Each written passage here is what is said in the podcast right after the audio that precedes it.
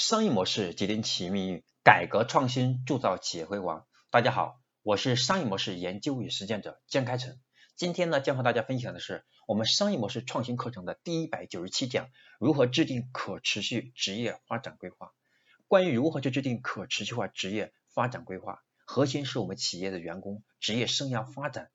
如何和企业融合起来，它并不是独立的。所以每个人我们在设计职业规划的时候，我们要考虑很重要的维度，就是我们要和我们的职业、我们从事的行业，还有我们个人的、我们个人的性格，还有我们个人的喜好和擅长，要综合维度思考。那么下面我就和大家详细的分享一下，什么是我们企业和员工之间要深度去思考的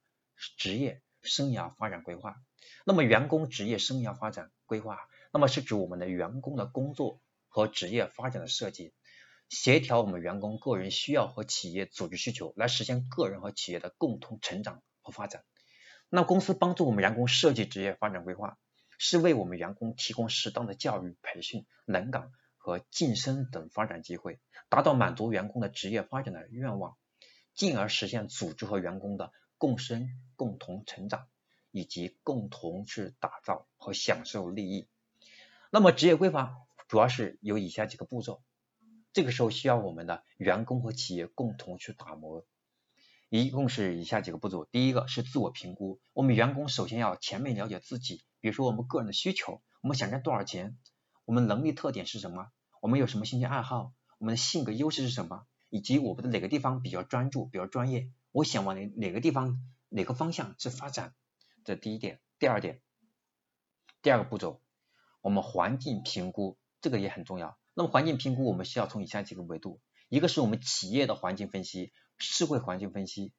那么这两个点为什么如此重要的原因？我们的能力的发挥的长处，要结合当下时事和当下我们社会的发展和技术的进步等等。如果我们的优势不能和现有的企业发展的方向进行融合的话，我们的优势可能展示展现不出来。所以我们要是评估一下环境。评估环境，一个是企业环境嘛，还有一个社会环境。那么短期的职业规划比较注重的是企业环境的分析，那么长期的规划就需要更多的是注重社会环境的分析。那比如说呢，我们一个员工，对吧？那么短期之内，我的爱好就是呢口才比较好，然后呢也比较喜欢去思考问题，愿意是专注打磨好的课程，那我可以跟公司申请，公司也可以向我们发出邀请嘛。让你成为一个培训培训师，对吧？或者成为人力资源来协助制作培训。那但是由于长期的发展来说，我们看到人工智能越来越发达，那么企业很有可能会采用人工智能的方式，可能是买一些课程进行在线去学习。那么我们有可能会面临失业的问题。因此，我们要是从多方向，长期和短期都要深度的考虑，还有中期也要考虑的。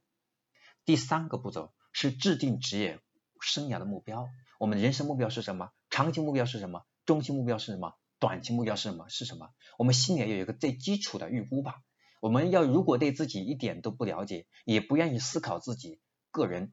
的一个方向性的目标，那这时候会我们会变得像蒲公英一样比较飘了。这个时候我们企业想帮助你，也不知道从哪帮起。所以，我们企业和员工之间是一个共同协同的关系，甚至我们就不叫员工，我们叫协同体。那么第四个步骤是制定行动方案。我们已经知道目标了呀，我们要把目标变成具体的方案和措施啊。比如说呢，员工的短期目标就想快速赚钱啊，OK 呢，公司可以帮助你制定一个让你成为销冠的目标，让你成为团队的 leader，对吧？销售团队的 leader，那么你就直接把你的把你的这个分红拉高一点，那这就是你短期目标就能帮你完成了。长期我想成为公司的副总啊。我想成为更高级的管理者，OK 呀，那么公司就可以帮助你去报更多的 MBA 的课程啊，公司还可以帮你做轮岗，让你做到综合能力的提升，然后达到公司的副总啊、总经理的级别啊，可以啊，只要有这个能力。所以这就是我们要去评估一下，我们要制定行动方案，要和我们前面的目标和我们的个人的分析要融合起来去看问题。第五个是评估和调整，评估一下我这个方案行不行得通。如果我们在执行一段时间之后，发现啊目标最后达成率只有百分之十、百分之二十，那就说明我们在某个环节出了问题。这个时候，我们要么是对我们自己的评估过高或者过低，或者说或者说我们企业和我们的辅导之间等等哪些地方存在存在问题，我们要进行综合的评估，最终我们要通过外部环境和不确定因素等等来最终做出判断，重新调整，然后让我们的职业规划得到更好的提升，让我们的执可执行力或者叫我们的达成率会更加有确定性一些。